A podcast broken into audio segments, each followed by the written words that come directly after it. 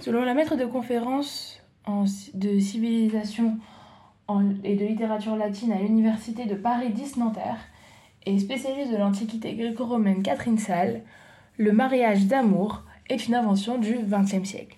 Shalom à toutes et à tous et bienvenue sur Dafyomi. Le DAF d'aujourd'hui est le DAF 44 de la Maseret Kiddushin.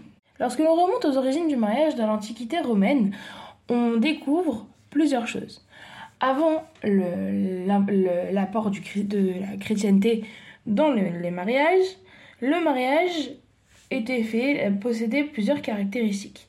C'était avant tout un mariage social, un mariage où l'argent était maître, c'est-à-dire qu'on essayait de marier, quand on avait un certain niveau de vie, on essayait de marier sa fille à quelqu'un qui était riche. Bien sûr, les parents de la fille donnaient ce qu'on appelle une dot, et plus la dot était importante, plus cette fille était convoitée. En plus de cela, le mariage était fait sous forme entre guillemets d'enlèvement, où l'idée étant que, alors c'était bien sûr ritualisé, mais c'était ritualisé sous forme d'enlèvement, où l'idée étant que la femme était, euh, entre guillemets, enlevée par euh, son mari, elle était portée euh, jusqu'au seuil de la maison de la maison du, mari et elle était portée pour éviter qu'elle ne trébuche. La caractéristique principale du mariage dans l'Antiquité romaine, avant la chrétienté, c'est que la femme est propriétaire de la dot. Cela veut dire que si elle veut se, elle veut se séparer du mari, elle le peut, puisque la dot lui appartient.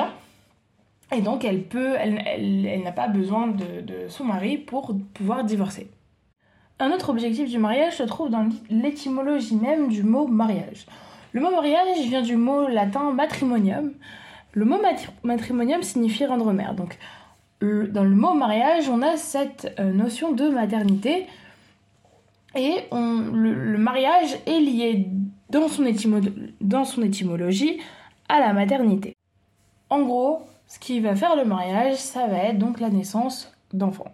Si l'on revient un instant à l'histoire du divorce, et que l'on regarde l'Antiquité romaine, on s'aperçoit que la femme peut divorcer. Dès l'arrivée du christianisme, le mariage va donc devenir indissoluble.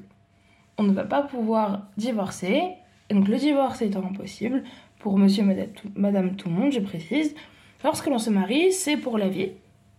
Chose qui n'est pas forcément le cas pour ceux qui sont, euh, pour les rois et les reines qui, eux, vont pouvoir, avec l'aide de l'Église, dissoudre, euh, dissoudre leur mariage.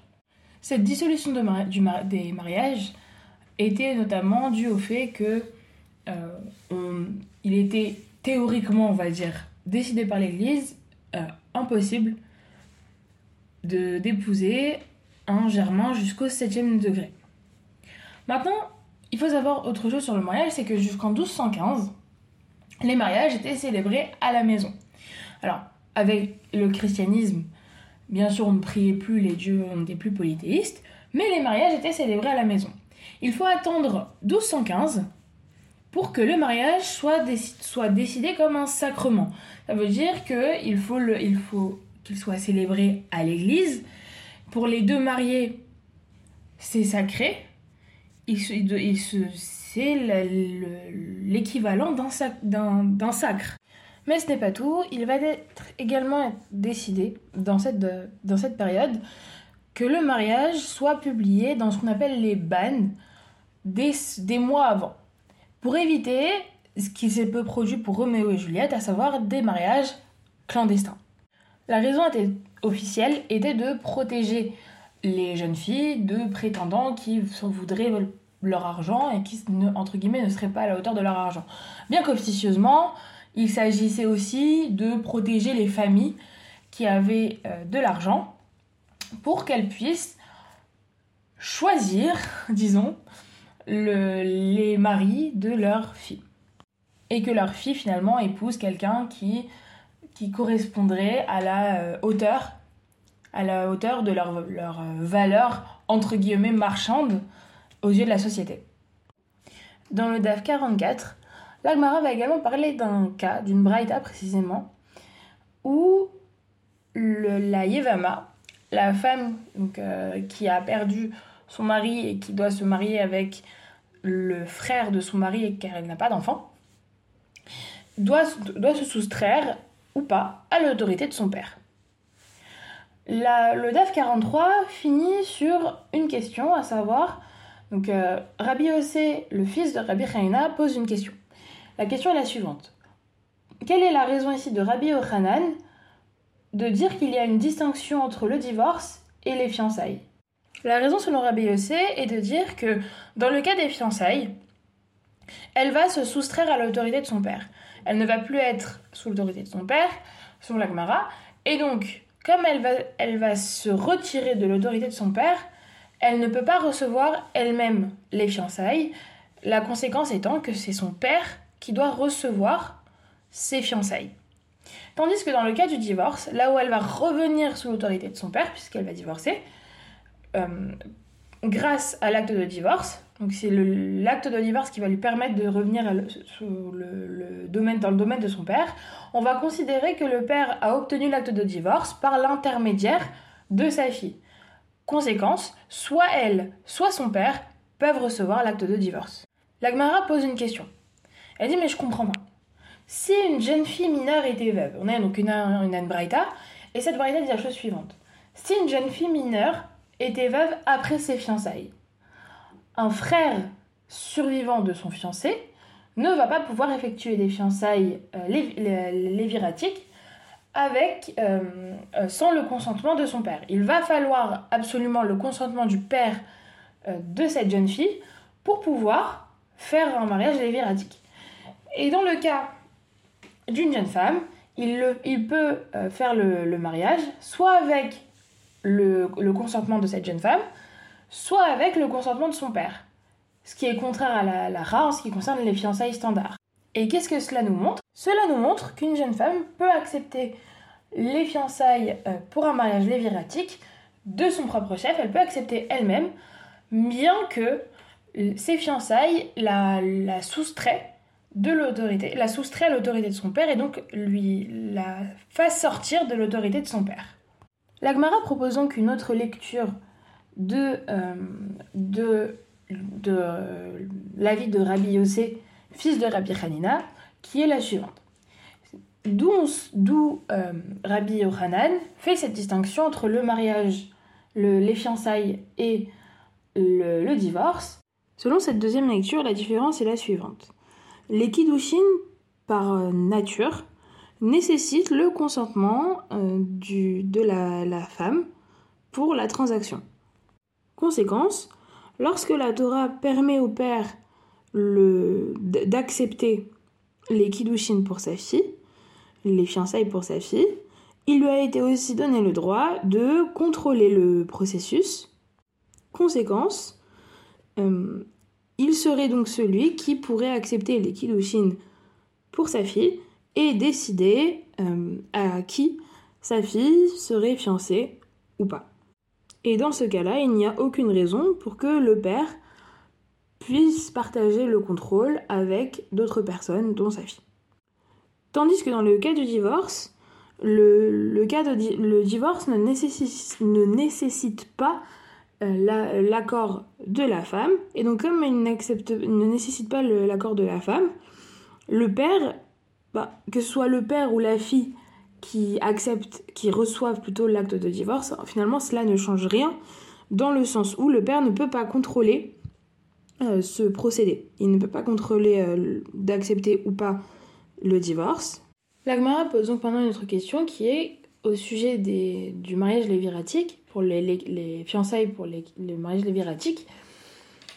Euh, L'Agmara avait donc euh, a posé la question de savoir si comment, enfin comment ça se fait que les, fiançailles euh, pour le mariage léviratique ne sont pas valables uniquement avec son consentement, comme les autres fiançailles, alors qu'on enseigne dans cette braïta que soit elle, soit son père peuvent accepter les, fiançailles.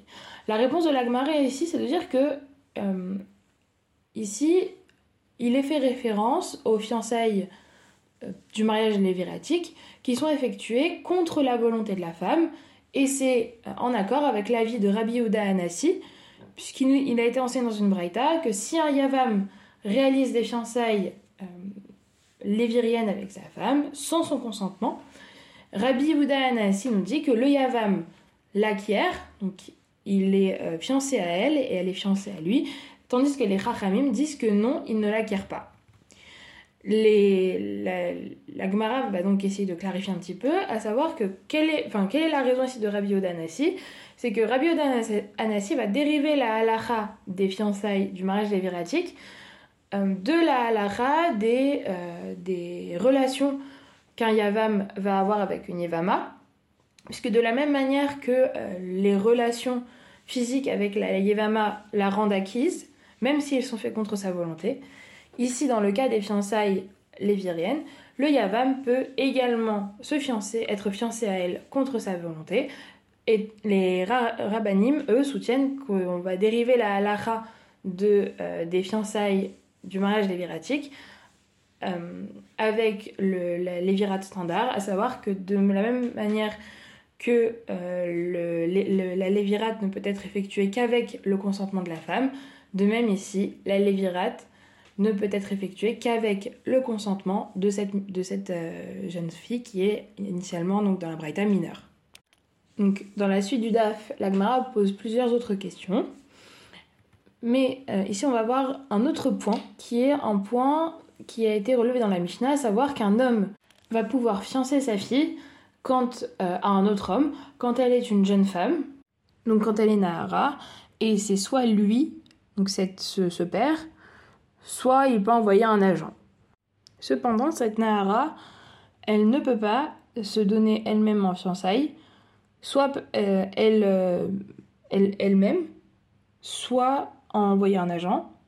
Sauf que cette Mishnah donc, va à l'encontre de Resh Lakish qui lui soutient que pour les Rahamim, euh, les Rahamim ont autorisé que la Nahara accepte ses propres fiançailles. En effet, on nous dit, Resh Lakish aurait pu euh, te dire que cette Mishnah reflète seulement l'opinion de Rabbi Yehuda, puisque pour lui, euh, les Rahamim euh, maintiennent qu'une Nahara peut accepter ses propres fiançailles.